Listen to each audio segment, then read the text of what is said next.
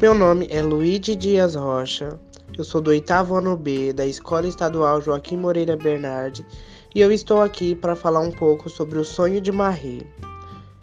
Marie era muito esforçada, ela tinha um grande sonho a ser realizado, porém o seu lucro financeiro era pouco para o seu sonho.